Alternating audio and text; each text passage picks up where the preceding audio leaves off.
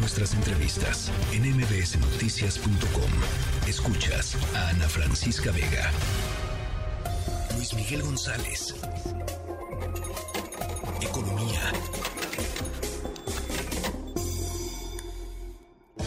Luis Miguel González, vaya tema que nos vas a adelantar esta tarde y que mañana publican en El Economista.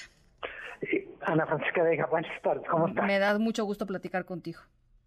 Eh, como todo mundo sabe, este mes que está terminando es el mes de orgullo de la comunidad LGTB y casi siempre se habla de temas, yo diría, eh, donde hay mucha visibilidad, qué tanto han avanzado, dónde están los retos, y nos encontramos con un con una información que de verdad eh, pues nos da una idea de qué país somos. Eh, voy, al grano. Eh, la cobranza ilegal, este tipo de amenazas para cobrar una deuda, es una práctica generalizada. Y frente a la comunidad LGTB, existe un agravante en esta cobranza ilegal o cobranza pues vamos a decir, ruda, en donde a una persona de esa comunidad se le dice, tú debes tanto, si no pagas le vamos a decir a tu familia, le vamos a decir a tus profesores, a, tu, a la gente con la que trabajas, que eres, que eres gay, que eres lesbiana, y no es un caso aislado, el Consejo de Seguridad Ciudadana habla de 2.000 casos entre 2022 y lo que da de 2023. 2.000 casos reportados. Eh, por dar en México, en casi todos los delitos hay subregistro. Es decir, estas son denuncias presentadas de gente que dice, hay un despacho que me está hablando y para cobrarme o para hacer que yo pague, amenazan con revelar mi identidad sexual eh, y de plano, pues simplemente es algo que no puedo que no puedo tolerar. Pues es verdaderamente, eh, yo, no tenía idea de que algo así pudiera estar sucediendo, Luis Miguel. Me parece pues una, revelación periodísticamente muy, muy importante, muy, pues muy pertinente además.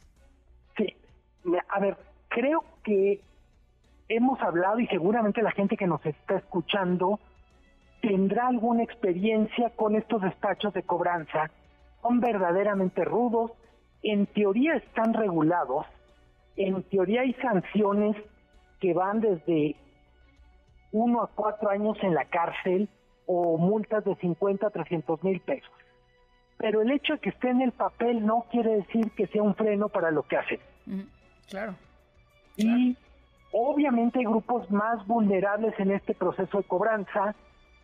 y me parece terrible cuando la reportera Jocelyn Herrera nos contó que traía el tema, pues dices, ¿cómo de verdad en este país están pasando estas cosas? Insisto, tenemos tantos casos, hay terribles en otras cosas, que uno no se da ahí el tiempo para ver este tipo de circunstancias. La información es, del Consejo Ciudadano de Seguridad, y solo para hacernos una idea, hay 42 mil reportes de extorsiones de estos despachos de cobranza y 2 mil corresponden a la comunidad LGTB.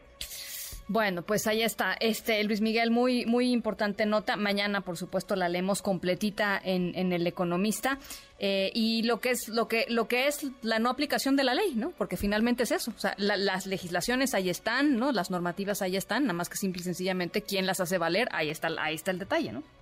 Totalmente. Y siempre hay que recordar, cuando la ley no se cumple, hay grupos más vulnerables y con ellos hay que ser más solidarios en buena medida porque es la manera de compensar cuando la ley no funciona. Así es, así es. Bueno, eh, Luis Miguel, te mando un abrazo. Abrazo muy fuerte, Ana Francisca. Igualmente. Noticias.